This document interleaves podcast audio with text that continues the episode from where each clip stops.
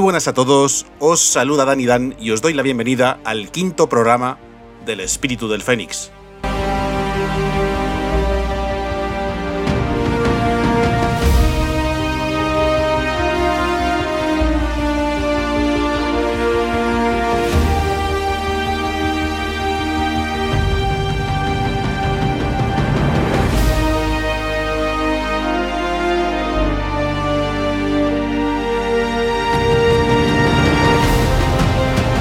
Una vez más contamos con el testimonio de dos protagonistas muy ligados al entorno de la lucha contra la ELA.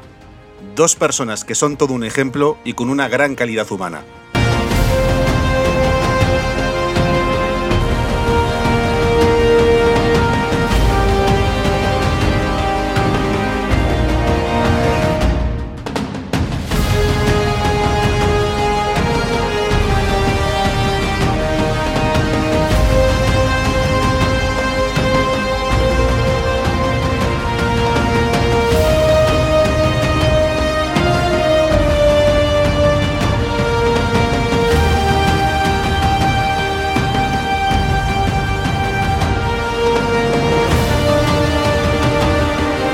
Así que poneos cómodos porque vamos a empezar ya con este nuevo programa del espíritu de Fénix.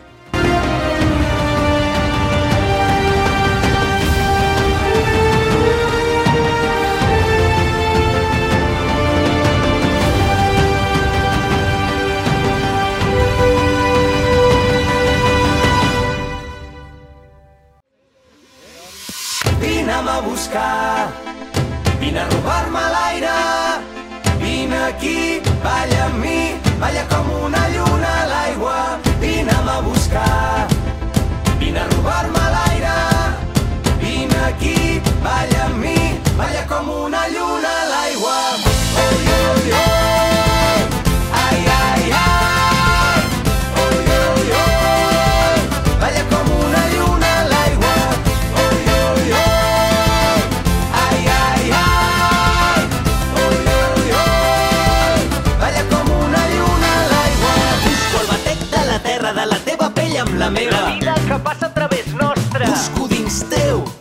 Els vaixells enfonsats dels dies. Busco la clau del teu ren amb les cançons. Vull descobrir-te amb tot el cos. Arribar-te a la boca, robar-te l'aire i tremolar tots dos com una lluna a l'aigua. No vull veure't, vull mirar-te. No vull imaginar-te, vull. Vull compartir tot això que sents. No vull tenir-te tu.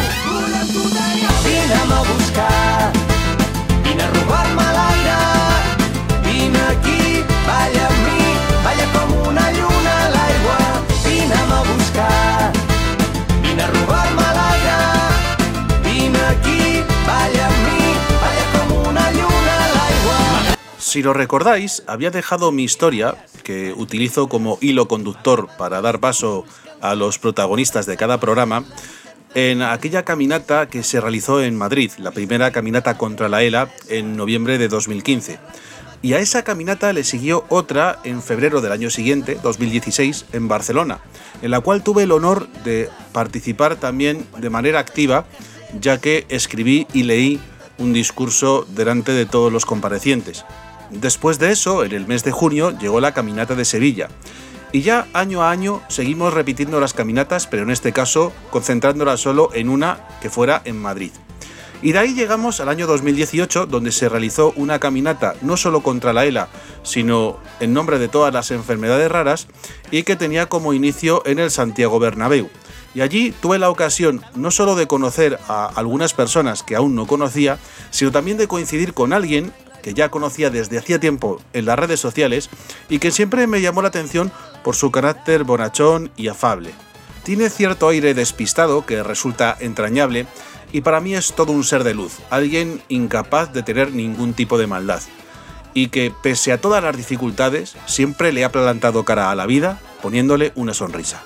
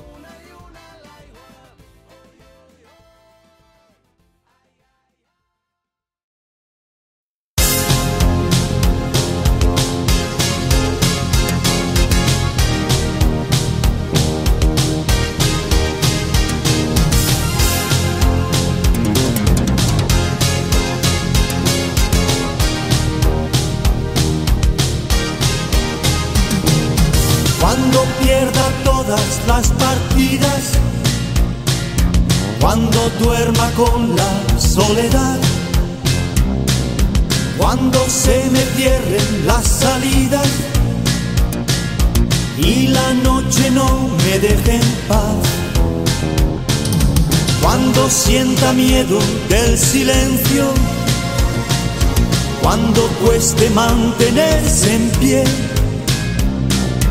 cuando se revelen los recuerdos y me pongan contra la pared, resistiré erguido frente a todo, me volveré de hierro para endurecer la piel y aunque los vientos de la vida soplen fuerte, soy como el junco que se dobla, pero siempre sigue en pie. Resistiré para seguir viviendo, soportaré los golpes y jamás me rendiré. Y aunque los sueños se me rompan en pedazos, resistiré, resistiré.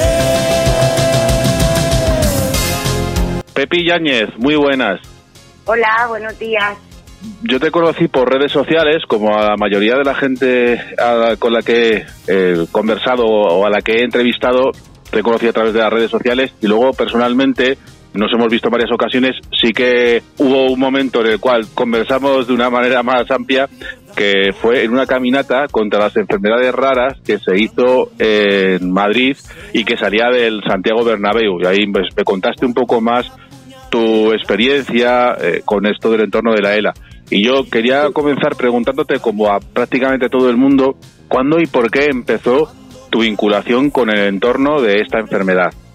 Bueno, pues mi vinculación empezó pues hace unos 10 años atrás, cuando mi marido enfermó de ELA. Entonces ahí empezó mi, mi trayectoria hacia el apoyo y visualización de esta enfermedad, porque eh, cuando a él lo, mm, en- lo diagnosticaron en el 2012, eh, en esta enfermedad prácticamente que no, no, no, no tenía ninguna visualización ni, ni ningún, no se sabía prácticamente nada de ella. Y, y la verdad es que desde ese dije, no, esto pues seguimos adelante a que él no esté, pero, pero era mi, mi meta seguir para adelante, sí. Me dices que fue tu marido quien era afectado por la enfermedad y que fue en el 2012, pero ¿cuáles fueron los síntomas que él notó, si tú recuerdas, para que él se diera cuenta, aquí hay algo que no marcha bien y tengo que ir al médico para que me miren porque esto no es normal? Sí, sí, pues mira, todo empezó a finales del 2011. La verdad, él empezó a quejarse un poco de las piernas, pero le, le, le achacábamos a que, bueno, él conducía mucho por su trabajo, iba de un sitio a otro por sus circunstancias y, y bueno, empezó a hacer unas caminatitas, por, eh, porque yo vivía en la aldea, entonces se iba mucho por el monte, y pero nada, los dolores ahí seguían, yo le daba de vez en cuando masajes y no sabíamos por qué razón tenía esa esos dolores, no le dábamos importancia porque ahí iban y venían, o sea, tampoco no era una cosa constante, ¿no? Y bueno, ya en el, el primer día de año del 2012 eh, estábamos en casa de unos amigos celebrando el, el, año nuevo y él se empezó a encontrar mal y se fue para casa. Vivíamos al lado, yo en un chalet, en el otro, el- mis amigos en el otro, o sea, prácticamente pegados. Yo me quedé y, y ahí empezó nuestro nuestro calvario realmente gordo porque no levantó ya cabeza, empezó que le picaba mucho la garganta, porque lo de mi marido fue una de la vulva, le picaba mucho la garganta, empezamos urgencia, de urgencia para casa, tratamientos que no le hacían absolutamente nada.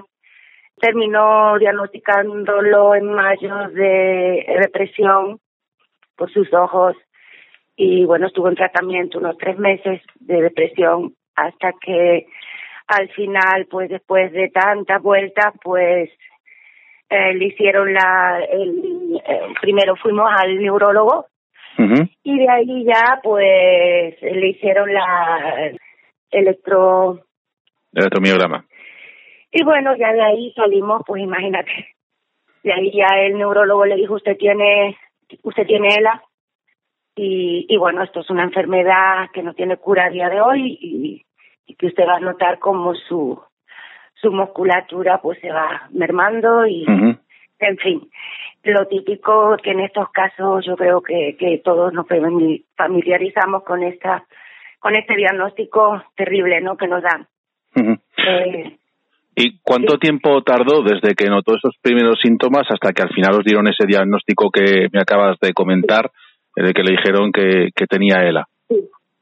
pues mira diagnosticado oficialmente fue en junio y mi marido falleció en octubre fue una ELA galopante porque no no o sea en- eh, era increíble lo que como yo pues notaba día a día mm, cómo se me escapaba o sea eh, eh, era una cosa brutal mm, de un hombre de pues un hombre bastante fuerte fue fue además muy deportista eh, tenía un aspecto muy saludable y, y fuerte, fornido. Y de repente en unos meses se me quedó con una talla pues de 40 de hombre, cuando Claro. él llevaba unos 44. Entonces fue, yo recuerdo de hacer en el cinturón, le iba haciendo, que de hecho lo tengo, le iba haciendo agujeritos y, y, y, y aquella cintura ya no era, no era normal, claro. Y todo eso a mí me creó una ansiedad, un trauma terrible, porque me vi muy sola, claro. Claro. Mi familia no entendía nada. Yo le explicaba y no entendían cómo era posible que no hubiese una una solución para esta enfermedad. Y me vi pues muy muy solita porque mi niña en Madrid, la pequeña trabajando y la mayor embarazada, él no quería que contara nada. Y y bueno nos nos fuimos a un pueblecito, dejamos nuestra casa, nos fuimos a un pueblecito para yo poder cuidarlo cerquita de Vilanova. Eh, y ahí eh, estuve yo cuidándolo y, y era terrible porque yo no tenía a nadie, a nadie, y corría tanto para la farmacia como para el supermercado, para, en fin. Eh, ¿Por qué no le podías dejar solo mucho no, tiempo? No, porque lo había dejado dos veces solo para ir a la farmacia a buscar tratamientos y, y me lo encontraba tirado en el suelo. Claro. Entonces, claro, porque no le, ya las piernas no le, no le No le respondían. Mm. No, no, Entonces, no. estamos hablando, Pepi, de que él empieza a notar eh, que las cosas no iban bien, creo que te he entendido a principios del año 2012. En el mes de junio es cuando os dan el diagnóstico y en el mes de octubre mm, acabas de comentar que es cuando fallece. O sea que estamos hablando que en 10 meses escasos Sí, pasa de notar los primeros síntomas a ya fallecer a causa de esta enfermedad. Esto lo digo porque, eh, como tú muy bien has comentado, hay muchos tipos de ELA. En este caso, la ELA de tu marido era una ELA vulvar. Y luego, dentro de los tipos de ELA, hay mm, pues casos en los cuales, como le pasó a tu marido, fue totalmente galopante. Y otros casos en los que hay gente que a lo mejor puede durar años o incluso décadas, como ha, ha habido algún caso, pero que no es lo habitual. Estamos hablando de que se hace una media, una esperanza de vida media de dos, tres, cinco años, pero hay gente que dura mucho menos, que la mayoría de ellos duran mucho menos de lo que está establecido como esa, esa media. Me comentabas que tú te encontrabas muy sola, me imagino que hablarías a nivel de familia, porque como te he entendido, pues tus hija, tu hija vivía en Madrid, tú estabas en, en Galicia eh, en ese momento viviendo, ¿vale? porque tú eres canaria, pero tú vivías con tu marido en Galicia. ¿Qué años tenía tu marido cuando a él le detectan la enfermedad? pues mira, mi marido tenía, pues, eh, eh, él 59, bueno, 60 prácticamente. Él cumplió 60 el 22 de octubre y el 26 de octubre falleció. O sea, tenía 59 años para 60. ¿Y a qué se dedicaba? Porque antes decías que el tema de lo de las piernas lo achacabais a que él conducía mucho por su trabajo. Sí. Eh, ¿A qué se dedicaba él? Eh, mi marido pues era bioquímico y Bioquímico. últimamente la última ta- etapa de su vida él estaba haciendo ingeniería de aguas ah, para, mm, él viajaba mucho porque ahí hay mucha mm, eh, mesillón, eh, mesilloneras mu- él hacía pues eso mm, ingeniería de agua Ujú. eh, trataba las aguas para para depuración y no verterlas en- de una manera tóxica a los ríos Claro. también quizás mm, yo a veces le achaco eso porque él fue un hombre que estuvo muy ligado a muchos tóxicos por sus por su mm, por su labor, por su trabajo. Entonces yo pienso que ahí también, no sé, yo es que a veces me pongo a pensar muchas cosas de por qué, por qué y por qué, pero bueno. Pero es importante esto que dices. Es, importante esto que dices, Pepi, porque realmente no se sabe qué puede causar la enfermedad. Y ha habido muchas teorías. Y una de ellas es, eh, aparte de que ha habido teorías sobre el, ciertos tipos de entornos, sino también pues eh, hay gente que piensa que ha podido ser porque eh, por el tipo de deporte que practicaban de llevar su cuerpo al límite. Llegó un momento en que la, él estaba latente y la desató. O gente que había estado expuesta pues a algún tipo de, de productos químicos y demás. De hecho en el caso de, de los futbolistas italianos que se dieron varios casos de una misma generación de futbolistas italianos que habían jugado en la liga italiana que tenían la enfermedad se hablaba de, de pesticidas que se habían utilizado para el césped o productos químicos que hayas utilizado para los césped de, de los estadios de fútbol. Son teorías, nunca se ha sabido, nunca se ha llegado, y claro, nos hacen pensar en multitud de cosas que pueden ser. Realmente no se sabe específicamente qué es lo que qué es lo que se lo pudo causar, pero como tú bien dices, te hace pensar en eh, un abanico de posibilidades de y claro, a lo que se dedicaba era eso y por qué no, igual que hay productos químicos que pueden desarrollar otro tipo de enfermedades, a, lo mejor pudo ser la, pero estamos hablando de que son especulaciones, que nadie nos entienda de que estamos diciendo que eso sea quien lo cause, sino que son cosas que podemos pensar libremente en algún momento. Eh, por lo que entiendo, él era, él era bioquímico, entonces era, era científico. Cuando a vosotros os comentan tienes ELA, en ese momento, mm, Pepi, ¿vosotros sabíais lo que era la ELA? Él, que era científico, o tú habéis oído en alguna ocasión algo sobre la enfermedad o no teníais ni idea cuando os comentan esto en esa consulta? A ver, te, te, comento que él ya como, eh, él antes de darle ya el, diagnóstico oficial, él, bueno, ya estábamos retirados de, él ya no podía trabajar, porque no, ya no se encontraba con fuerza y bastante mal, pero él se metía evidentemente en el ordenador, como podía, iba manejando, y bueno, yo creo que él sí lo sabía, evidente, pero no me lo decía. Entonces él a mí no me dijo nada, sino cuando ya no quedó y ahí explotó la bomba, ¿no? Como se, se dice. Pero él yo creo que sí lo sabía, lo sabía porque él era muy inteligente y además tenía muchos amigos médicos y gente preparada, pues lo sabía seguro, mm, vamos, prácticamente estoy convencida. Pero claro, a mí él intentaba pues no disgustarme más de... Sí, protegerte de alguna manera protegerme de la, efectivamente, de lo que nos venía encima. Claro. Pero cuando ya evidentemente se destapó la enfermedad, pues ya no, ya no tenía sentido seguir, eh, pero sí, él lo, él lo sabía. A esa altura estoy convencida que sí. Pero bueno, él intentó protegerme y, y que no, porque yo la verdad es que el mundo se me vino abajo, imagínate. Pero abajo completamente, o sea, yo no entendía. Un jarro de agua fría.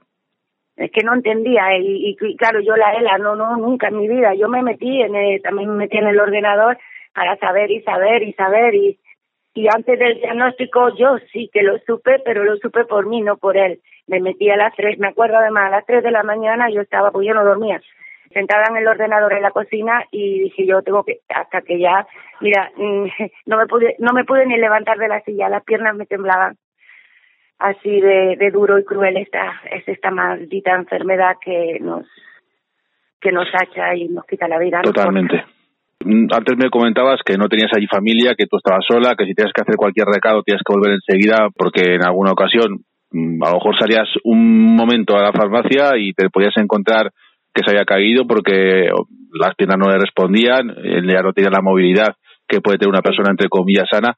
Yo he conversado con otros afectados o familiares de afectados eh, para estas entrevistas y alguno me comentaba, porque yo le, he preguntado, que tuvieron la suerte de que en la región donde vivían, pues contaban con alguna asociación que a nivel de gabinete psicológico, a, nivel de tratamiento de fisioterapia, eh, a nivel de orientación, a nivel incluso de equipamiento, les podían ayudar. En tu caso, cuando le pasó esto a, tu marido, ¿vosotros pudisteis contar con esa misma ayuda? ¿En tu zona, en tu región, tú conocías que hubiera alguna asociación o, hubo alguien que os pudo ayudar de alguna manera? Ah, mira, pues eh, te explico que al principio mi marido se puso en contacto con un científico también en, en Galicia. Y bueno, empezamos un tratamiento con melatonina y, y la hormona del crecimiento, que la, la, la, la compramos a través de, de él y de, de la clínica Ruber.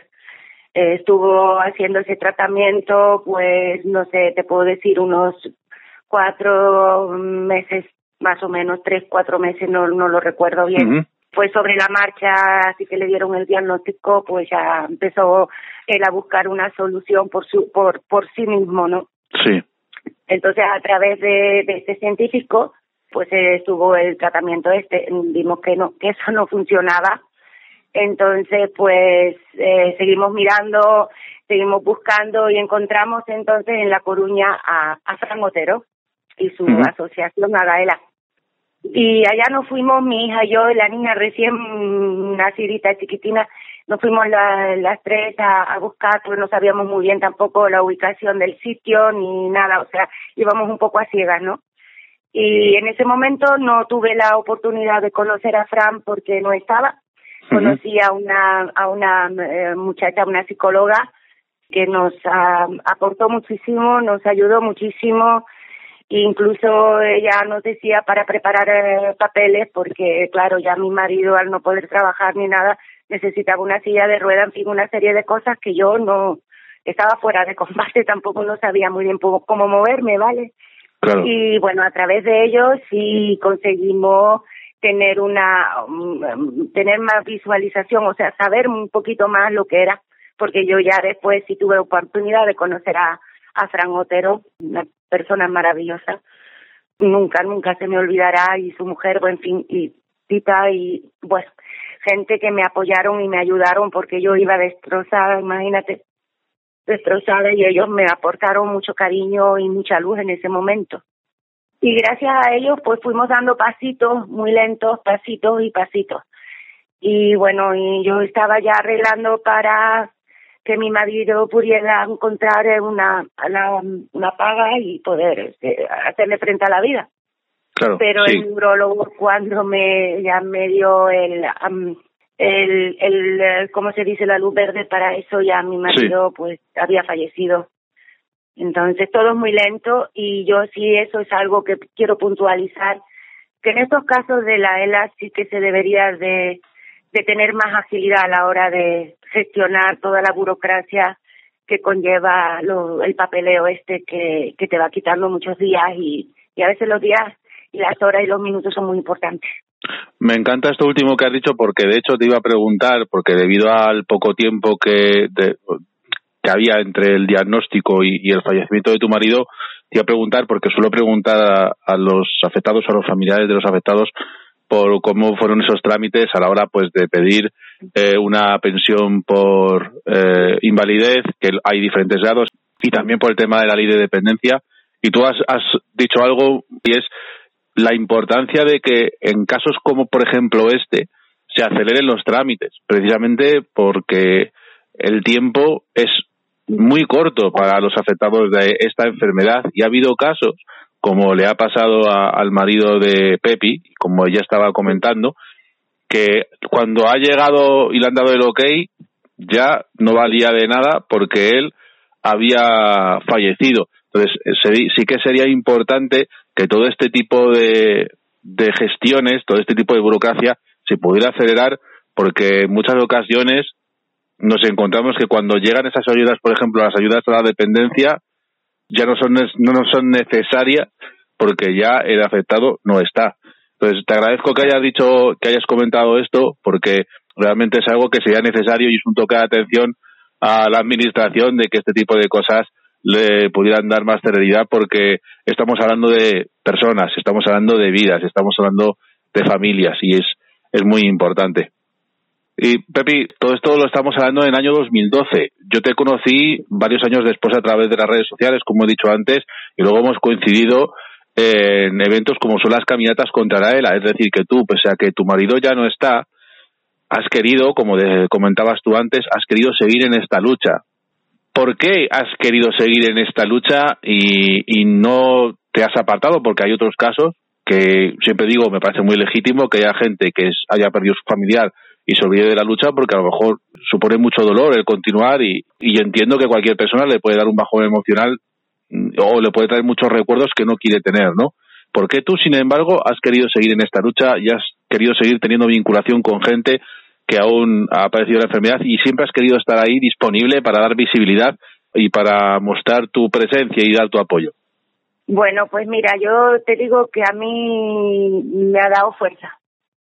A mí la lucha contra la ELA me ha dado mucha fuerza para seguir adelante, porque creo que, que es muy injusto, muy injusto que esta enfermedad no se trate y no se tenga el respeto muchas veces que necesita.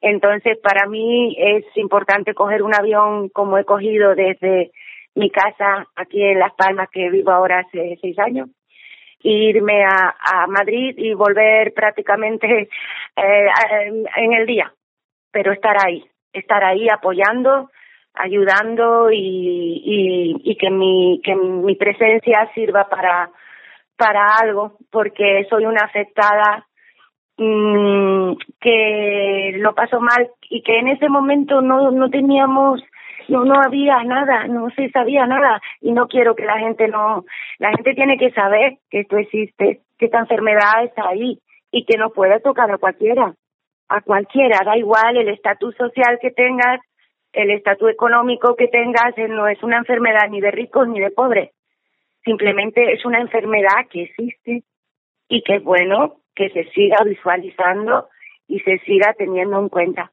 y por eso es mi pequeña aportación, es siempre mi presencia, siempre que pueda, siempre va a estar ahí, porque, porque lo viví. Yo lo viví y, y es muy duro y me gustaría que algún día esto se erradique o por lo menos que haya un tratamiento que ralentice un poco los síntomas y, y que nos dé tiempo a, estar con, con los seres queridos lo máximo posible, claro. Yo te estoy hablando desde mi punto de vista porque yo prácticamente fue visto y no visto. Mi marido se me fue en un, nada, meses. Y, y es muy duro. Es, para gestionarlo es muy complicado al principio. Pero bueno, lo que te digo, a mí la lucha contra la ELA me ha ayudado mucho a liberar pues mucha carga emocional y cuando tengo que llorar, y si tengo que llorar en la caminata, lloro. Que veo a la gente que quiero afectada, pues también si tengo que llorar, lloro. Pero estoy ahí, siempre.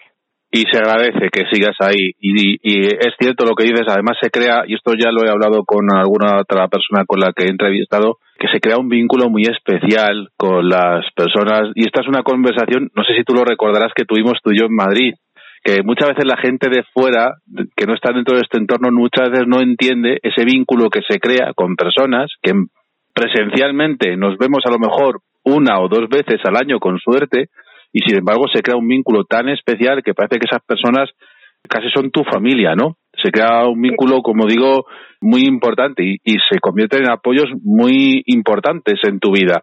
Y, y es cierto lo que dices, que paradójicamente en tu caso siendo tan duro como, como fue, y además yo te agradezco que hayas querido participar en esta entrevista porque sé que para ti es muy duro recordar todo esto, pese a todo eso, tú sigues ahí siempre al pie del cañón y siempre has estado apoyando cualquier iniciativa, como también pudo ser el año pasado cuando fuiste al Camino de Santiago acompañando a, a afectados por la, por la ELA. Entonces yo eh, esto también quería agradecértelo públicamente porque hay muchas personas que simplemente con estar ahí ya hacen más de lo que se piensa la gente. Eh, hay gente que además hace trabajo en la sombra que no se ve, pero que es muy necesario. Y entonces es importante que siga habiendo gente como tú, que pese que podías haber decidido en su momento, mira, pues mi marido falleció, y ya no quiero saber nada, tú sigues ahí porque estás todavía luchando por la gente que hoy o que mañana puede padecer esta enfermedad. Como bien decías, esto no discrimina a nadie, nos puede tocar a cualquiera y no nos podemos dormir. Es así. Pues Pepi, muchísimas gracias por este rato de conversación, por haberme cedido este tiempo. Gracias por ser como eres también. En la presentación de la entrevista he dicho que eres un ser de luz y creo que la gente ha podido verlo lo ha podido escuchar en esta conversación. Muchísimas gracias siempre por estar ahí y te agradezco muchísimo que hayas querido participar en esta en este programa del espíritu del Fénix. Nada, muchísimas gracias a ti, Dani, por darme la oportunidad de, de, de, de explicar mi caso y, y de, en fin, que se sepa un poquito más y si sirve para ayudar, pues yo encantada de la vida. Muchísimas gracias por todo. Gracias a ti. Ha sido, ha sido un auténtico lujazo contar contigo. Muchísimas gracias. Gracias, muchas gracias, Dani.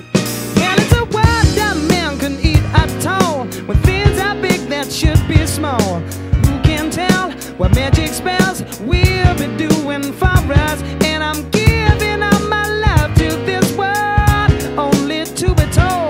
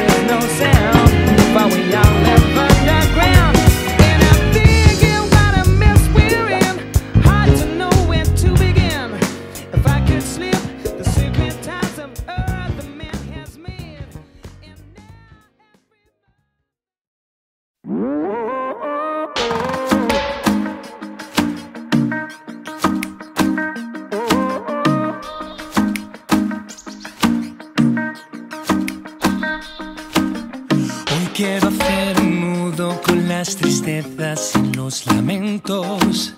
Dejar que el sentimiento tome las riendas de la verdad. Para que el sueño vuele sin que lo ateña ningún puerto. Para que en el desierto hasta las piedras puedan hablar. Porque ya es hora de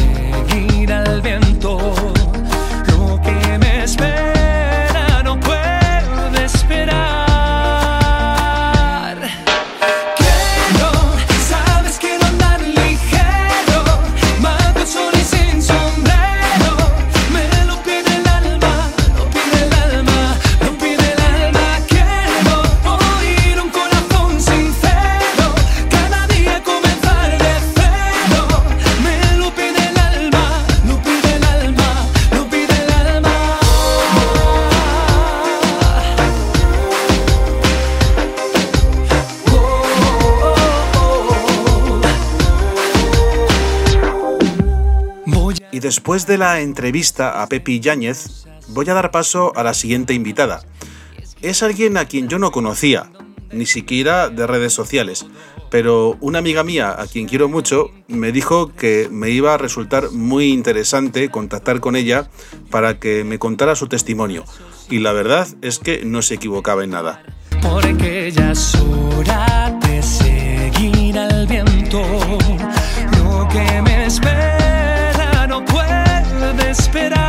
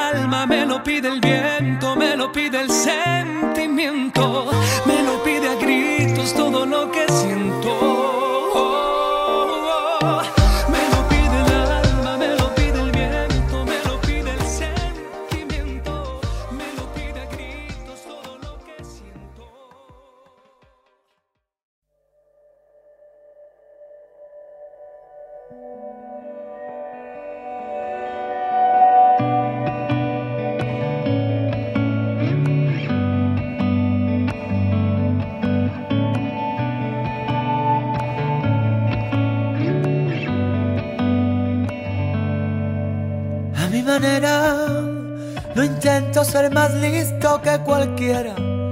Cuanto más alto busco en las aceras, donde encuentro la herida y la verdad.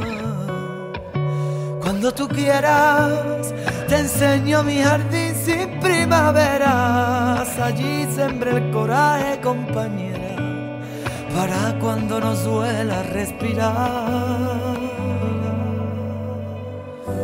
Estas ganas de huir y estas ganas de anclar sin saber dónde ir ni saber dónde estar. Cómo ver el final sin hallar la salida. Mira, yo también lloré, estuve roto y dejé de creer. Ahora es momento de volver a querer y darlo todo. Vamos fuerte, no abandones siempre fuerte, no nos vamos a rendir. Por ti, por mí, cuando prefiera. Isabel Molina, muy buenas. Muy buena, Dani.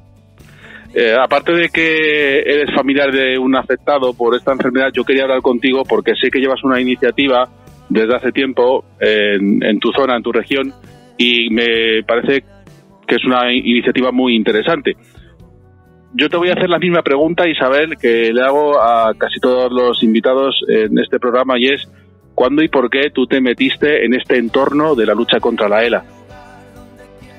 Bueno, pues nosotros comenzamos en esta lucha hace ya cuatro años, en el 2017, porque diagnosticaron a Antonio con, con esta enfermedad. Eh, nosotros no habíamos oído hablar apenas de la ELA, lo que todo el mundo ha oído, lo del cubo de hielo y lo de la enfermedad de Stephen Hawking, poco más. Pero a raíz de que Antonio le diagnosticaron la enfermedad, pues creímos conveniente que no nos podíamos quedar con los brazos cruzados, que antes de que él empezara a avanzar debíamos de hacer, de hacer algo, alguna iniciativa o algo que, que nos llenara porque el jarro de agua no había caído ahora a nosotros y estábamos pasando unos momentos muy malos. Antonio, Antonio es tu pareja, ¿verdad? Antonio es mi marido, sí. Antonio era una persona deportista, joven, con 45 años, y corría. Y él, en el momento de que empezó a sentirse en la rodilla, creíamos que tenía una lesión. Entonces empezamos a ir a, a médicos para ver si era de la rodilla, fisio, hacerle resonancia, pero mm, no era, iba avanzando y no era de problema de columna ni de ni muscular, de, de- de decir una lesión deportiva, ¿no? Eh, un día fuimos a un fisio aquí en Jaén y un gran fisio que tiene muy buena fama y, y nos dijo que, que él podía ayudar a Antonio, pero que veía conveniente que por favor lo lleváramos a un neurólogo. Entonces yo, yo ya me pensé lo peor. Él no se dio cuenta, él es informático y entonces no se dio cuenta. Yo soy sanitaria y, vi que algo no iba bien. Porque si la rodilla tenía una lesión, eso venía pues de a lo mejor de la columna o de hueso, pero si me dijo que lo llevara un neurólogo, yo ya dije mal asunto. Mal asunto porque si viene de la cabeza algo, algo raro hay. Eh, lo hicimos así, fuimos al médico de cabecera, esto fue en el mes de, de mayo, a finales de mayo, y en el mes de diciembre ya le había visto su doctora. Cuando lo vio, pues mm, también le, le, asombró y le dijo, Antonio, mm, no te veo igual que en diciembre, te veo más avanzado y yo creo que, que no debería de esperar a una cita del neurólogo, sino que quería mandar por urgencia. Nos asombramos más todavía, pero mm, aunque él no quiso ir, lo convencí y me lo llevé por urgencia. Y cuando llegamos a urgencia, tuvimos la suerte también de encontrar un médico de puerta que, que se preocupó y que inmediatamente le dijo, mm, te tengo que ingresar. Él no sabía por dónde le venían los guantazos y dijo, ¿por qué? Él le dijo, porque quiero descartar que no sea, porque a- en principio le hicieron pruebas, le hicieron TAC le hicieron analítica, le hicieron radiografía y todo daba bien. No tenía ningún tumor, tumor por ningún sitio, no tenía nada que evidenciara que, que esa rodilla iba mal, porque él tenía también unas fasciculaciones al andar que hacían que se, que, se le movieran mucho los músculos de la pierna y, no podía andar bien, arrastraba la pierna. Entonces el médico de puerta dijo, yo te voy a ingresar y me di la media vuelta y le dije al médico, explique usted qué es lo que tiene que descartar. Y me dijo mm, que no sea una esclerosis. Así que no se le despistó tampoco. Él sabía por dónde iban los tiros. Mm, nos ingresaron, hicieron más pruebas y llegó el día en que vino la, la neuróloga y nos dijo que teníamos una mala noticia, que la enfermedad que Antonio tenía era ELA. No sabíamos cómo, cómo reaccionar, Antonio no sabía lo que era, mm, yo tenía una ligera idea y ella empezó a explicárnoslo todo. Yo lo único que decía era, ¿está usted segura? ¿Cree usted que nos ha equivocado? ¿Por qué no puede ser esclerosis múltiple en vez de ELA? Claro, porque ella me decía que era una enfermedad mortal y yo no hacía nada más que buscar la salida para no pensar que eso era, era lo que me estaba diciendo, porque no me lo quería creer. Y ella me decía que no me daba las explicaciones convenientes de que no era múltiple por los detalles que tenía Antonio y que no era cáncer porque por descarte no había tumores y que la, la electromiografía, que es la prueba que determina mejor que hay un problema eh, en las neuronas motoras, pues daba que estaban afectadas. Estaban afectadas las neuronas motoras 1 y las 2, que son las que están implicadas en la isla. Y ya pues, imaginaros, eh, pensar nada más que, que, que, que, iba a pasar, que nos daban una media de vida así, de claro, nos lo decía, de 3 a 5 años. Y todo eso en 15 días que llevábamos ingresados. Entonces, estamos hablando de una persona que hacía deporte regularmente, que corría, que por un problema en una rodilla va a un fisio, eh, y lo que puede pensar cualquiera, pues va a un fisio y bueno, pues tardaré más, tardaré menos, pero me voy a recuperar. Y es el fisio el que ya ve algo raro y que dice, oye, pues yo le puedo ayudar, pero ir pensando en ir a un neurólogo porque puede haber algo más. Esta es una historia muy parecida a la de mi amigo, porque él también era un deportista, era, era otro deporte, además era un deporte de contacto. Él empezó con un problema en un hombro y cuando fue al fisio también se extrañó. Claro, tú vas por un problema en una articulación y bueno, pues nadie va a pensar que de eso puede derivar en algo como lo que estamos hablando y es así. ¿Cuántos años tenía Antonio cuando empezó a notar estos síntomas y cuando fue diagnosticado? Cuando él fue diagnosticado tenía 45, pero sí es verdad que nosotros ya llevábamos un año, año y pico con el problema de la rodilla sin ir a médico, que era de correr desde que él notó los primeros síntomas hasta que él se diagnostica o, le diagnostican que tiene la ELA, estamos hablando de que fue más de un año en todo ese proceso. Aunque relativamente corto, porque ya te digo, mm, fue el año y pico porque no fuimos al médico. Cuando nosotros fuimos al médico, aquí no tuvimos problema porque lo ingresaron y fue en 15 días diagnosticado. En, el momento que lo pusimos en médico. Claro, antes no lo habíamos puesto. Desde que estaban en manos de, de médicos, sí que se tardó poco. Sí, sí. Nosotros en un mes hemos tenido, tuvimos la suerte de que lo diagnosticaron porque lo ingresaron, porque ya te digo, tuvieron, tuvimos suerte en puerta de, de urgencia y lo ingresaron y entonces a partir de ahí se liaron con él y no es lo mismo que te manden a tu casa y te manden eh, al especialista por la vía normal. Entonces ahí tardan más porque tarda un mes en que te llamen, otro mes en ir, otro mes en los resultados y se te puede pasar un año entero o te pueden diagnosticar en principio una enfermedad que luego derive en otra que no sea la que es realmente. Y nosotros, pues como no nos salimos del hospital, pues hasta que tuvimos el diagnóstico tuvimos suerte. Eh, me decías que él era informático, él estaba trabajando todavía cuando le pasó todo esto. Y, Antes estaba en activo. Claro, ¿cómo fueron todos esos trámites a la hora de, bueno, pues arreglar todo el papeleo relacionado con el tema de su incapacidad, tema de también pues, eh, las ayudas que hay? muy laborioso y, y, muy perdidos que estábamos porque no teníamos ni idea, tenías que preparar la, la invalidez, tenías que preparar la ley de la dependencia, tenías que preparar muchísimas cosas con todo lo que conlleva eso. Pero nosotros también tuvimos suerte, tengo que decir, que teníamos conocidos que trabajaban en ello y nos echaron una mano y, y tuvimos pronto la, la ley de la dependencia, la minusvalía y todo lo hemos conseguido relativamente pronto. La verdad que sí.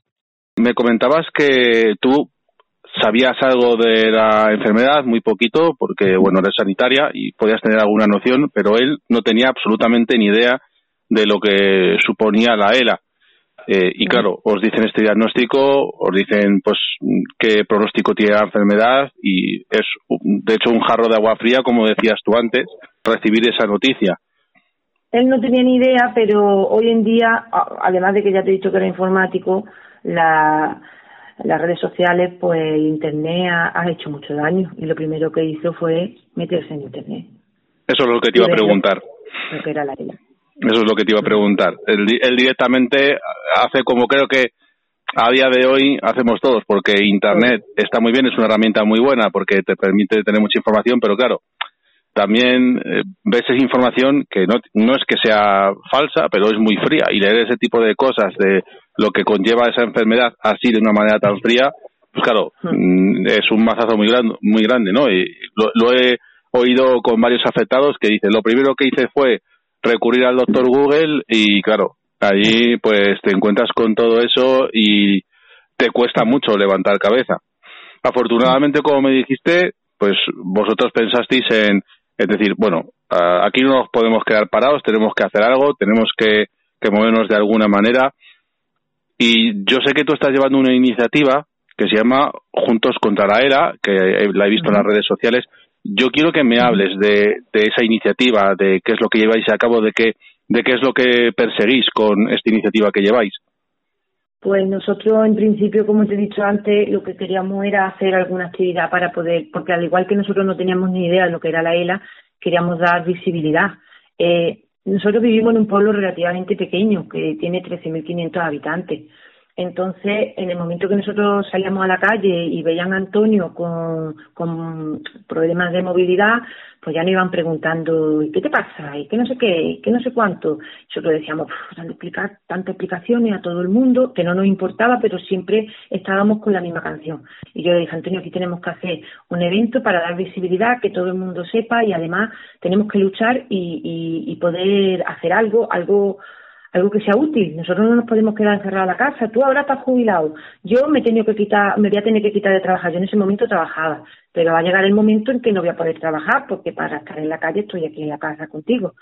Entonces vamos a hacer algo y pensamos en hacer una carrera de, de atletismo y lo que sacáramos donarlo a, a, la, a la investigación para podernos sentir, pues yo creo que un poco mejor. Yo lo digo por, por mí. Yo creo que así me iba a sentir un poco mejor, menos menos inútil, ¿no? Ante este problema. Y, y eso decidimos hacer una carrera, pero claro, cuando lo propusimos a los familiares y amigos, que, gracias a ellos todo esto ha sido posible, ellos decían que una carrera no. El que no estaba metido en deporte estaba metido en baile, el que no en fútbol y el que no en, en otra actividad. Y, y al final, pues conseguimos una jornada solidaria deportiva donde se hacían muchísimas actividades a la vez en un fin de semana, en dos días y, tuvimos la colaboración de, de, muchísima gente y llegamos a, recaudar, me parece que fueron 17.000 euros que donamos a Fundela para que ellos pues, pues lo distribuyeran en, en, lo mejor que pudieran, de la manera que mejor pudieran en la investigación, porque nosotros no sabíamos de qué iba el tema. Eso fue el primer año. El segundo año empezaban a decirnos todo el mundo que sí lo íbamos a volver a repetir porque aquello fue impresionante. La verdad que acudió muchísima gente, no solo del pueblo, sino de alrededores, afectados que yo no conocía ni que, ni que ellos nos conocían a nosotros de los pueblos de alrededores, vinieron.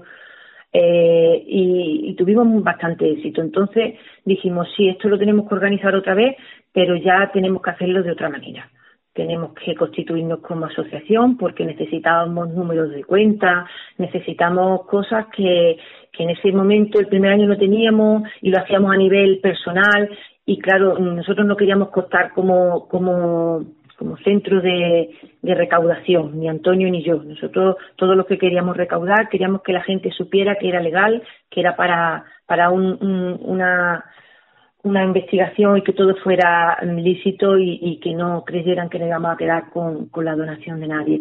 Para eso creamos la asociación Mm, tenemos actualmente 200, no sé si son 220 socios, y de los cuales estoy súper orgullosa. Cada vez que llamo ahí están.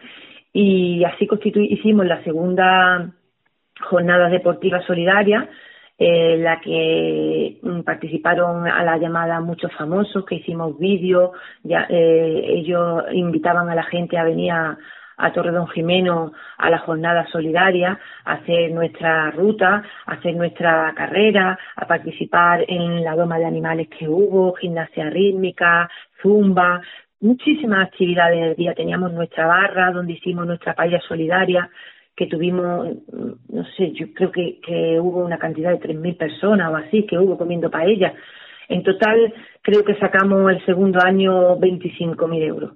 Esos 25.000 euros donamos parte ya para la, la investigación, ya lo hicimos costar antes de realizarla y otra parte nos pareció bien donarla para infraestructura para enfermos de, de ELA que necesitan hoy en día bastante.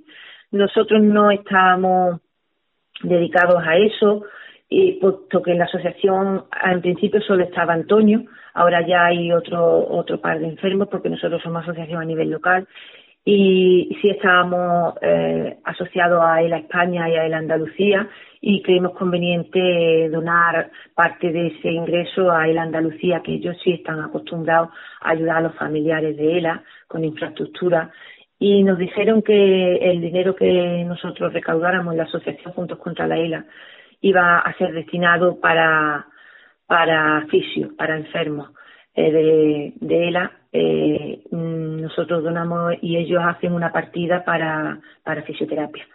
Eh, así lo estamos haciendo desde que hacemos eh, distintas actividades. Una parte hacemos actividades para investigación y la otra la donamos para infraestructura en psicólogos, en fisio, ya en lo que cada, cada asociación, como en este caso en Andalucía, quiera quiera delegar en ella.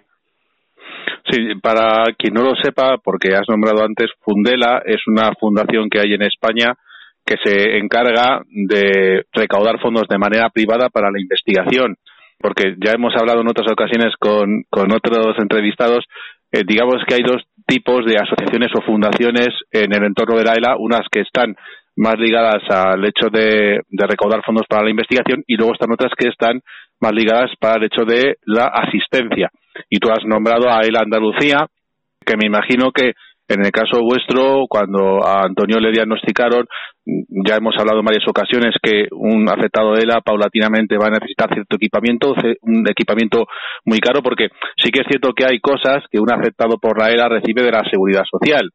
A nivel de puede ser pues de respiradores o cuando tienen que hacerles una tráqueo y demás, pero hay luego mucho equipamiento que no lo cubre la seguridad social que es muy caro porque ya hablé con una familia de un afectado que hizo el cálculo y eran unos 40.000 euros anuales lo que costaba todo ese, ese mantenimiento y que gracias a las asociaciones pues los afectados pueden tener la, la opción de, de poder usarlos. En vuestro caso, también el Andalucía os pudo ayudar en este sentido, ya no solo a nivel de, equipamiento, sino lo que me estabas comentando antes, de bueno, pues una fisioterapia eh, a nivel psicológico, etcétera. Exacto. Eh, el Andalucía está ahí, a nosotros nos ha abrigado desde el primer momento y ya te digo, mm, los enfermos de ELA necesitan fisioterapia. Parece que no, pero si su cuerpo se va quedando inmóvil eh, y ese cuerpo hay que darle ejercicio. Por mucho que nosotros le movamos le intentemos hacer ejercicio, nunca será igual que un fisioterapeuta.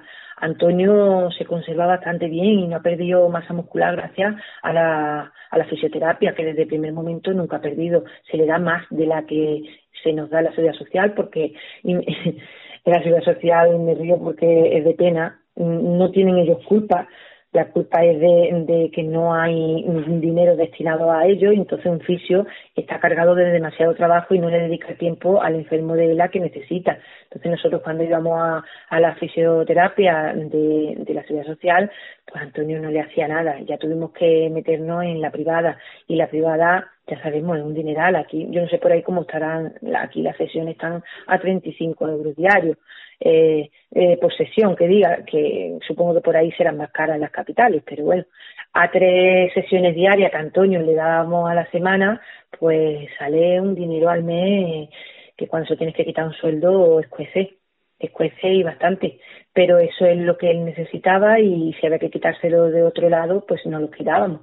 En el momento que la España no echa una manilla en, en la en la ayuda porque no nos pagan toda la, la fisio eh, y el Andalucía nos paga también otra parte, ellos sí nos pagan X sesiones, pues entonces eh, respiramos un poquito. Entre nosotros le damos las particulares, ellos nos echan una mano, pues respiramos. Eh, ante el tema de grúas y de cama, la seguridad social, si te da eh, cama, no te da grúa. Eh, la grúa vale otro dinero. Entonces, la grúa también te la prestan en la asociación. Eh, respiradores y, ventilación, pues ante ese tema, la verdad sí que estamos cubiertos en la seguridad social. Eh, yo creo que el, el, sector mejor llevado, por lo menos en la unidad de la de aquí de Jaén, es neumología, indudablemente. Son los que verdaderamente se están preocupando por eh, el enfermo, al igual que los de paliativo, por supuesto. Ellos son los dos núcleos que, que llevan al paciente perfectamente. Yo hablo en mi, en mi tema en Jaén. Mm, Luego en otro, pues la verdad es que deja un poco que desear. Yo creo que neurología está un poco, no te voy a decir obsoleta, pero si te digo que no están, sí te la detectan la enfermedad, pero se quedan un poco como al margen, como diciendo, ya no podemos hacer más. No hay más y los neurólogos no damos más más de sí, no, no sé, aquí no, no, no, no nos prestan lo que debieran. Ahora, paliativo y neumología, chapó, porque están ahí para, para prestarnos lo que, lo que nos hacen falta, se preocupan, eh, están a la última de, lo, de los detalles, si necesitamos algo que nos enteremos en las asociaciones y le digamos, mira, necesitamos esto, por favor, podéis mm, contrastar estos datos, ellos están al pie de cañón y van y preguntan y luego te dicen, pues Isabel, esto se puede llevar a cabo o no es viable, pues porque, porque no es viable, ya está, pero se han preocupado y hay otro aspecto, pues que no, que nos deja un poquito más al margen, pero bueno, gracias a ellos vamos, vamos saliendo. Comentabas antes que tú, bueno, ahora no porque has dicho que has dejado de trabajar para poderte ocupar de Antonio, pero tú trabajabas de sanitaria. Tú como sanitaria, ya, ya has comentado un poquito, ¿no?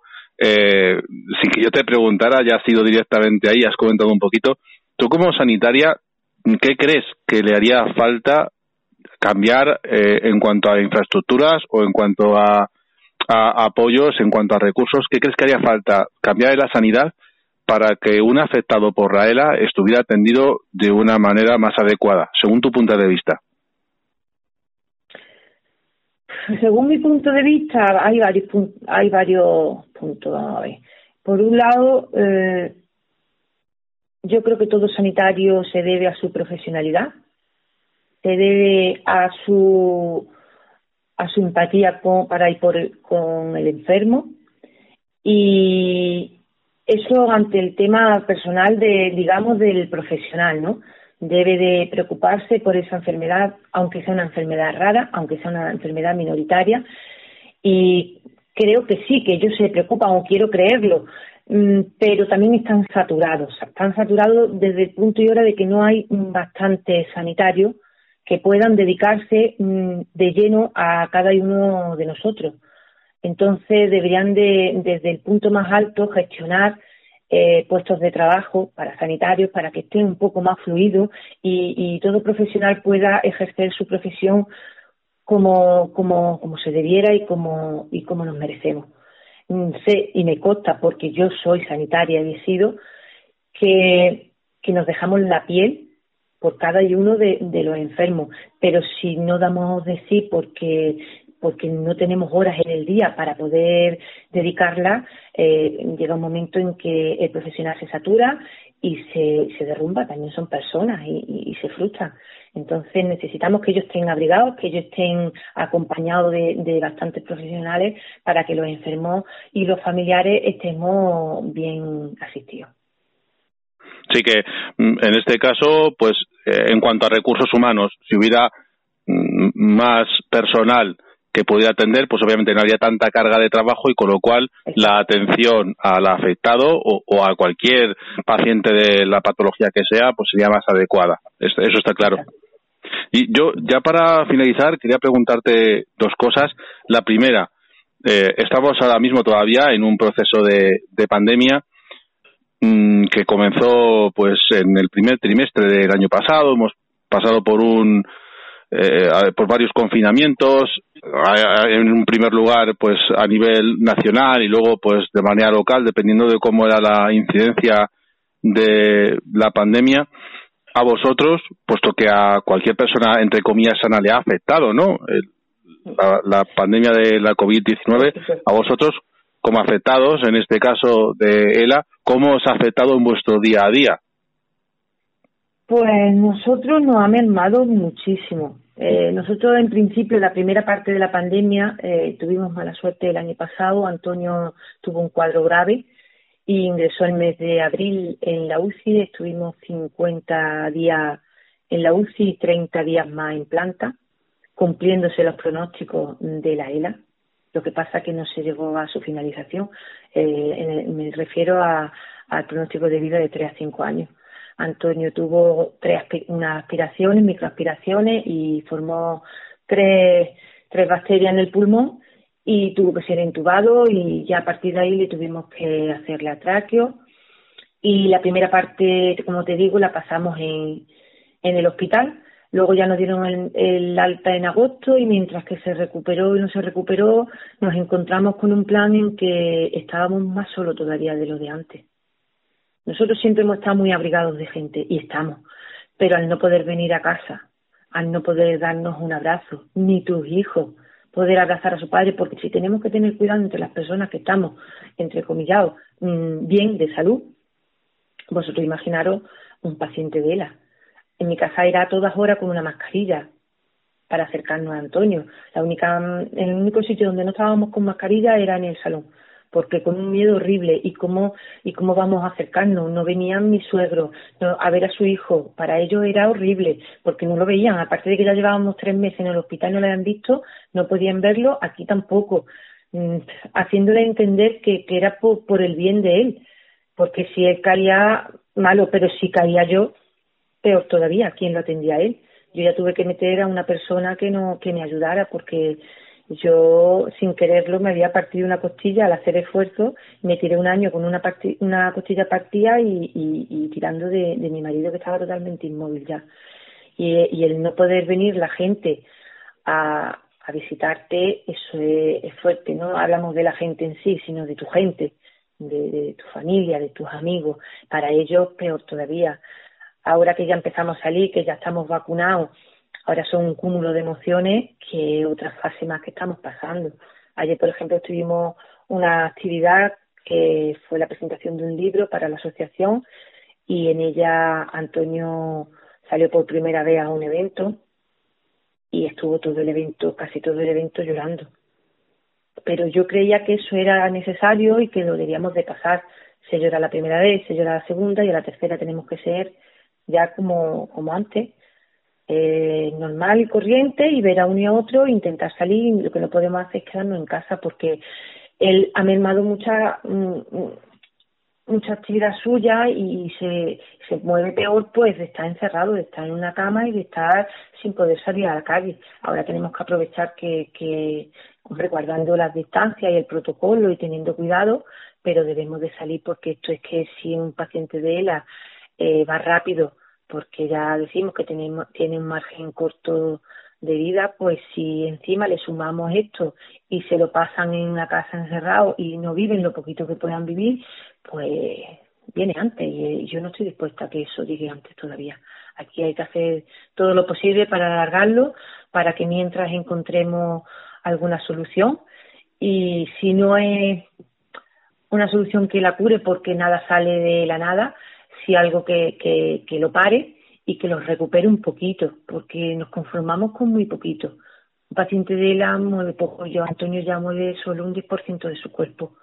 Entonces, con que Antonio pudiera eh, mover un poco sus manos y comer, con eso nos conformamos, hasta que vaya, vaya saliendo algo. Entonces, si me permite, yo desde aquí quería hacer un llamamiento te, lo iba, te, lo iba, a pedir, de hecho. Ahora, ahora te lo iba a decir. precisamente que utilizaras... Me enrollo, me enrollo, ¿sabes? no, no, pero, pero Isabel, perfecto. Si así, los verdaderos protagonistas de estos programas sois vosotros. Así que los que tenéis que hablar sois vosotros. Pero te iba a pedir, de hecho, que utilizaras esta plataforma, que es muy humilde, eso sí, pero bueno, que, que utilices este momento para, para poder dar el mensaje que tú creas más oportuno para la gente que te escuche. Pues sí, porque nosotros nos movimos en, dentro de la humildad. Ya te digo que Torredón Jimeno es un pueblo muy humilde y pequeño, pero no me importa. Yo antes estaba hablando con la radio de mi pueblo y, lo digo como si me oyera toda España. Algún sitio llegará, en algún sitio de la comarca de Jaén alguien oirá que, la isla existe y que la ELA está ahí y que estamos luchando y, y vosotros pues sois humildes pero eh, donde estéis ahora le vaya a dar la visibilidad que, que, que, esto conlleva y la función que estás haciendo Dani de verdad que yo no tengo cómo agradecerte que, que, que desde tu punto de, trabajo nos dé esta, esta posibilidad de poder llegar a, a tantos sitios y que eh, donde no hayan oído qué es la ELA sepan lo que es. Entonces para mí es muy importante. Y el que yo pueda hacer este llamamiento que a, a, la agencia del medicamento, que a lo mejor parece que no llega, yo me, me quiero pensar que de alguna manera sí puede llegar.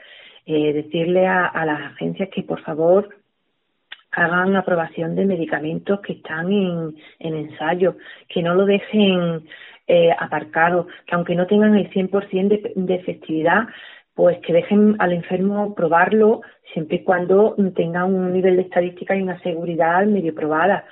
¿Por qué? Porque no tenemos nada. Nosotros hace 30 años que no tenemos mmm, ninguna medicación aprobada. Es verdad que hay ensayos clínicos en donde se hacen fase 1, fase 2, en la fase 2 ya van dando resultados, en la fase 3 eh, también, Mm, pero no llegan eh, a, tener todos los datos para que sean aprobados. Eh, pero sí tienen efectividad, ¿eh? no es que no tengan. También tenemos que ver que en esos ensayos se cogen a, un, a una porción de personas pequeñitas. Entonces yo le pido a las agencias que si ven que esos ensayos tienen un cierto margen de seguridad, que por favor hagan una aprobación del medicamento para que lo podamos probar. ¿Que estamos desesperados? Pues sí, el que quiera que, que lo coja nosotros eh, tenemos un margen de tres años a cinco. No queremos que, a nadie le pase esto, pero nadie está libre de esto. No es solo COVID lo que hay en, en el mundo hoy en día. Estamos otras enfermedades que necesitamos ayuda y que el enfermo de ELA lo pide a voces por favor que, que, que, aprueben medicaciones y que aparte de investigar que, que no, no se queden en el olvido, que vale mucho una investigación para que al fin y al cabo se quede luego en, en papeles y no lleguen al enfermo. De, de hecho, bueno, me imagino que lo dice sobre todo por un ensayo que ha habido con unos resultados realmente muy prometedores desde hace un par de años, si no recuerdo mal, que es Neuron, que bueno, que se ha visto, eh, yo he visto sobre todo dos casos en redes sociales, que han sido Matt Berina y Mark Bedwell, que ellos estaban dentro de ese estudio, de ese ensayo, y que con ese tratamiento, pues realmente hicieron unos avances muy importantes, teniendo en cuenta lo que es esta eh, patología, porque mm, de hecho eh, había eh, pues en uno de los casos una persona que prácticamente no se movía y de poder tener cierta autonomía, había ganado cierta autonomía y era algo mm, muy revolucionario porque en el mundo, en el entorno de la lucha contra la ELA, nunca se había encontrado ni fármacos ni nada que pudiera dar unos resultados como esos. Y se está luchando eh, desde aquí, desde España, y ya lo comentó Yolanda Delgado en el primer programa, quien lleva la iniciativa es Sandra Castillo Cano, y desde Estados Unidos llevan ya bastante tiempo pidiendo lo que tú decías, que, que hubiera una aprobación acelerada, pero que no están pidiendo nada que no se haya pedido ya o que no se haya producido en el pasado con temas como, por ejemplo, el SIDA. Ha habido medicamentos que tuvieron eh, esa aprobación acelerada y que eh, les dieran el derecho a probar, que es que los pacientes lo único que están pidiendo es ese derecho a probar. Y que y, no, no está viendo lo digo porque hay gente que puede pensar no es que esto tiene un trámite no se puede hacer las cosas a la ligera no no es que estamos hablando de que ya son ensayos que están en una fase tal que ya han tenido mm, pues eh, ya han sido usados por las personas que han estado de manera voluntaria en estos ensayos que han tenido esos resultados y lo único que está diciendo es oye quien quiera probarlo que lo pueda probar. Es lo único que se está pidiendo. Es Y- lo único, si es que no tenemos nada. Exactamente. Si, no, no tiene efectividad, pues nada tenemos. ¿Qué más le da a ellos? Si, Pero si por lo menos tener la opción de poderlo probar. Por tener la opción de poderlo probar y decir, bueno, eh, porque no sabemos a cuánta gente le puede ayudar o si ya en determinados estados de la enfermedad mm, no sabemos si va a ser efectivo o no, no lo sabemos. Pero por lo menos No. es que ahora mismo el afectado de la no tiene nada. Nada. no tiene nada. Entonces, cualquier cosa que cronificara, por ejemplo, la enfermedad, no, no pedimos, no digo que se curen, no digo que, Nada, pero que cronificara la enfermedad, que, con- que, que hiciera pues de la ELA como si fuera una diabetes, para que la gente nos entienda. Ya sería un avance espectacular. Es que estamos hablando de hay mm, el último censo dijo que eran más de 4.000 personas en nuestro país, pero es el último censo, entre comillas, de afectados es de hace mucho tiempo. Pero es que son gente que además se va muy rápido. Porque, claro, cada día se diagnostican tres casos, pero es que cada día fallecen tres casos en nuestro país. Entonces, estamos hablando, ahora a lo mejor lo que yo voy a decir a alguna persona le puede resultar exagerado porque estamos en un periodo de pandemia eh, en el cual ha habido mucha gente que ha fallecido por a causa de, la COVID-19 y a lo mejor me pueden llamar exagerado, pero no lo es, porque la pandemia, gracias a Dios, hay vacunas y, y acabará más tarde o más temprano. Pero es que esto es un caso de emergencia sanitaria, que es que cada año fallecen más de 900 personas en nuestro país a causa de la ELA. Y ya no es que, se, que fallezcan, sino que con una calidad de vida que va empeorando poco a poco, que llega un momento en que el afectado no es capaz de hacer nada por sí mismo, que pierde toda su autonomía, que pierde toda su intimidad, que depende de alguien para hacer cualquier cosa. Y son conscientes de todo, porque... eh, facultades mentales. Exactamente, eh, no se merman las facultades mentales. En el tercer programa, Elena nos dijo, yo le diría a una persona que se quede 24 horas en sin moverse de un sitio. Ya es que no es solo eso. Ya no es solo de que una persona que haga la prueba de no moverse, es de no poder... ¿sabes lo que pasa, Dani? Es que creemos que no nos va a tocar. El COVID sí, el COVID cunde, el COVID infeccioso, el COVID nos puede tocar. Pero señores, es que la ELA también te puede tocar. Es que la ELA está ahí. no sabemos cuál es la causa, eh, esto le afecta a una persona que pueda tener una vida muy saludable, porque de hecho hay muchos deportistas a nivel tanto profesional como no profesional Sí, que son afectados por la ELA. Eh, y da igual las edades, yo he conocido afectados que con 20 años les, les han detectado la enfermedad, he visto gente con 30 años, con 40 años, con 50 años, y ha habido hasta casos de niños con, con esta enfermedad. Estamos hablando de que no sabemos qué causa hay.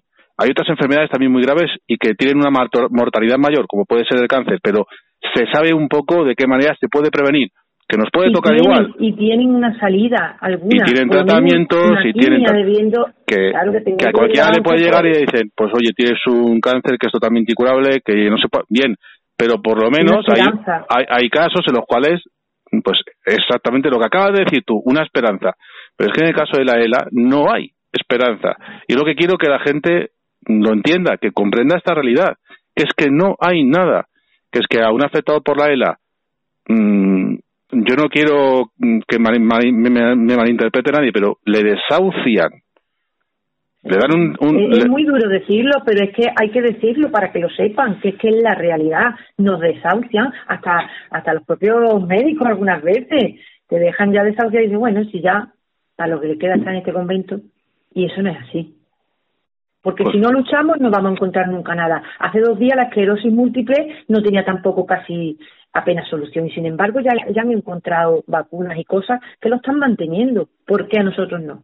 ¿Por qué no hay partidas? ¿Por qué no hay investigación que lleguen al final? ¿Por qué no están para atrás los ensayos que terminan en fase 3? No hay derecho. Deben de dejarnos probar. Si estamos desahuciados, ¿no están desahuciando ya? Dejarnos que probemos. ¿Qué nos puede pasar? Que en vez de ocho años duremos cinco, el paciente de ELA no quiere durar tres años más, como está. Es que, El que es que la, alterna- no, alternativa ahora, Isabel, es el riduzol, que es un medicamento que, que bueno, te puede, te puede, en algunos casos, te puede alargar un poquito la esperanza de vida, pero que hay muchos casos de gente que no lo puede tomar por los efectos secundarios que tiene y realmente valora decir, pues con estos efectos secundarios que me vas a dar un mes más pues no me merece la pena. Es lo único que hay. Es que es lo único que hay. Que yo quiero que la gente, con todos estos testimonios, se dé cuenta de la situación en la que hay, que no hay medicación, que no tienen marcha atrás, que sí, que puede haber cuidados, como tú muy bien has dicho, necesarios de fisioterapia y demás, pero que es que no hay nada que lo detenga y en, en algunos casos la enfermedad corre mucho. Hay otros casos que puede tardar más y puede haber periodos de, estabilidad y demás, pero son casos muy puntuales. Es una enfermedad que en algunos casos hay gente que se ha ido en meses, en meses. Hay casos que duran un año, hay casos que duran dos, pero es que nos estamos poniendo eh, en, en, una es, una condena a muerte. Y yo mm, no siento si a lo mejor estoy siendo muy duro, pero es que la realidad es así. Entonces, cualquier persona cualquier persona que me escuche ahora que no sepa nada de esto, eh, no estamos diciendo esto de manera gratuita, no estamos siendo más dramáticos de lo que es la situación, estamos planteando la realidad 100% de lo que es, ni más ni menos. Y yo por eso estoy haciendo esto. Y yo no me dedico aquí a ponerme y, yo no voy a ser quien dé un discurso de lo que es la ELA. Yo lo que quiero es que la gente oiga testimonios reales de personas que viven día a día con esto. Porque mm, si, si de la misma manera que yo me conciencié en su momento porque vi que una persona con mi misma edad, con mis mismos orígenes, eh, con una vida muy similar, le pasó lo que le pasó, eh, ese es el chip que tenemos que cambiar. Decir, oye, que me puede pasar a mí, pues hay que hacer algo hoy. Hay que hacer algo desde ya para que las cosas pasen. Pues Isabel, antes de despedirnos, de despedirnos, porque no te lo dije antes, me gustaría que me dijeras dónde te puede seguir la gente, dónde puede seguir la gente tu asociación o las iniciativas que tú llevas a través de, Internet, pues ya sea por redes sociales o cómo se pueden poner en contacto contigo las personas que te han escuchado hoy y quieran colaborar con tu causa. Pues nosotros tenemos en Facebook una página que se llama Juntos contra la ELA y ahí es donde mm, funcionamos mejor, porque yo en las redes sociales, el Facebook lo manejo medio que.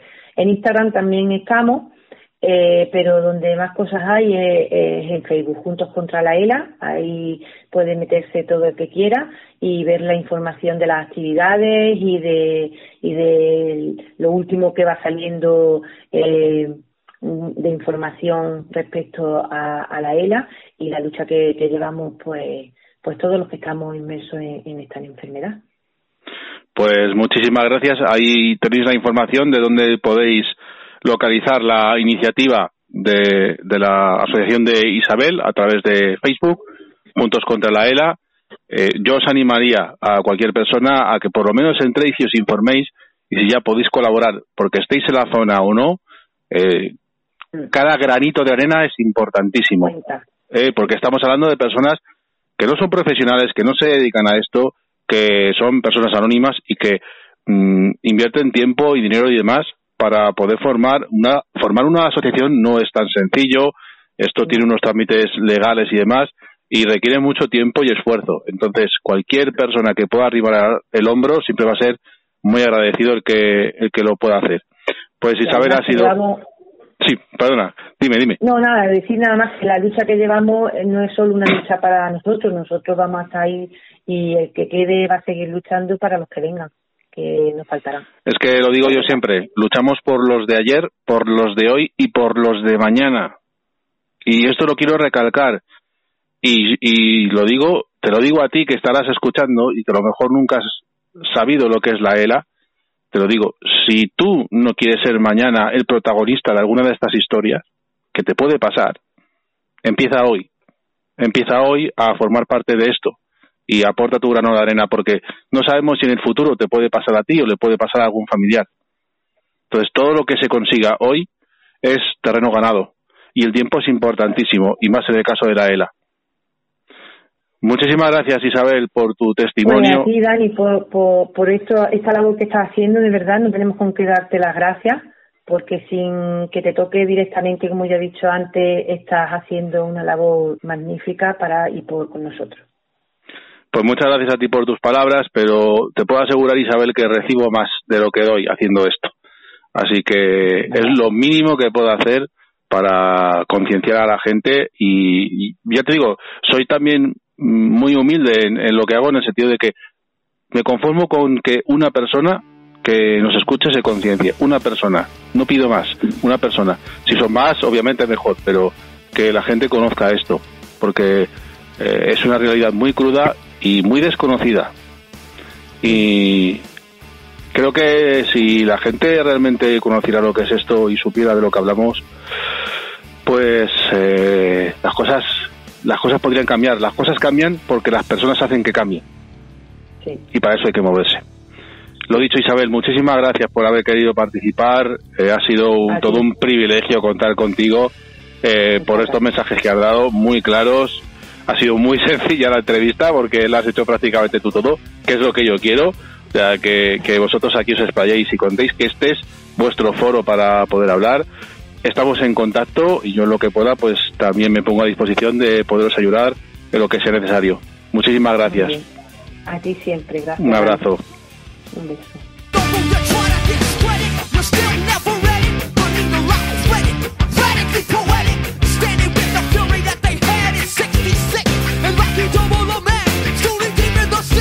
Check it.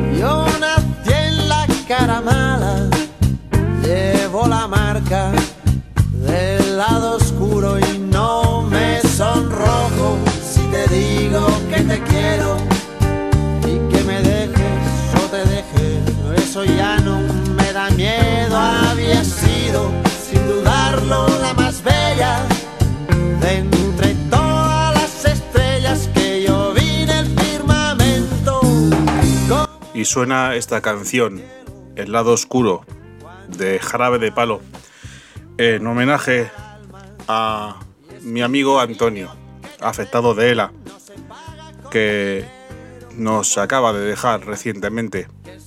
Esta canción va dedicada a él y también a su esposa Eva, a quien escuchamos en la entrevista que le realicé en el segundo programa de este podcast va para vosotros, para vuestra familia, para vuestros hijos.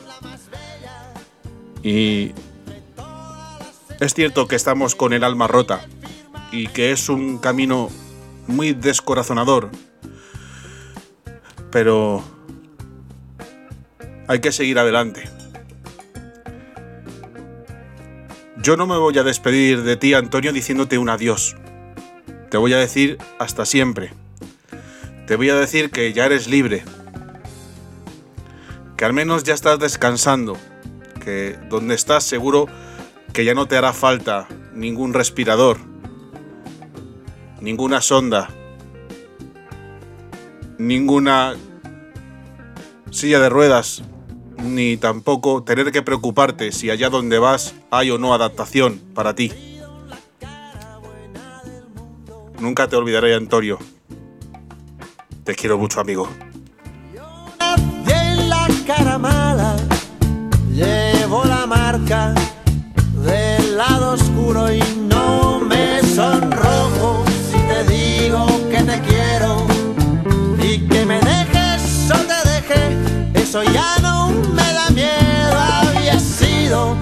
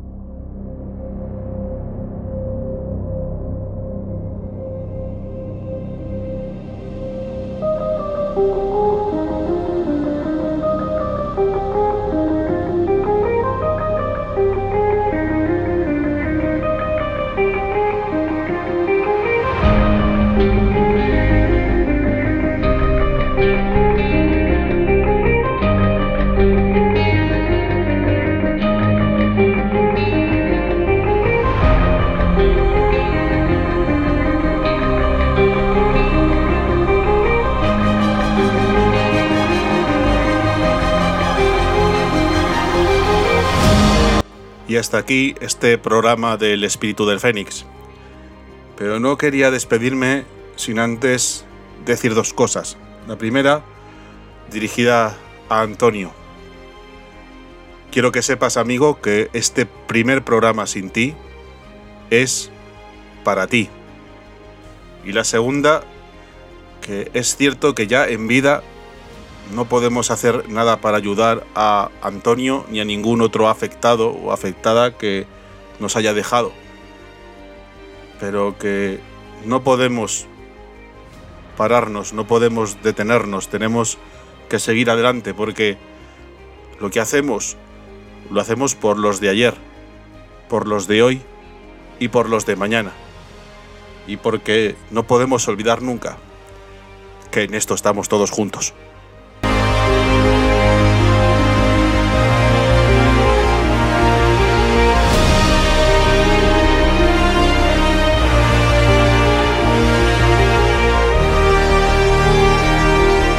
Muchas gracias a todos por estar ahí y os espero en el próximo programa.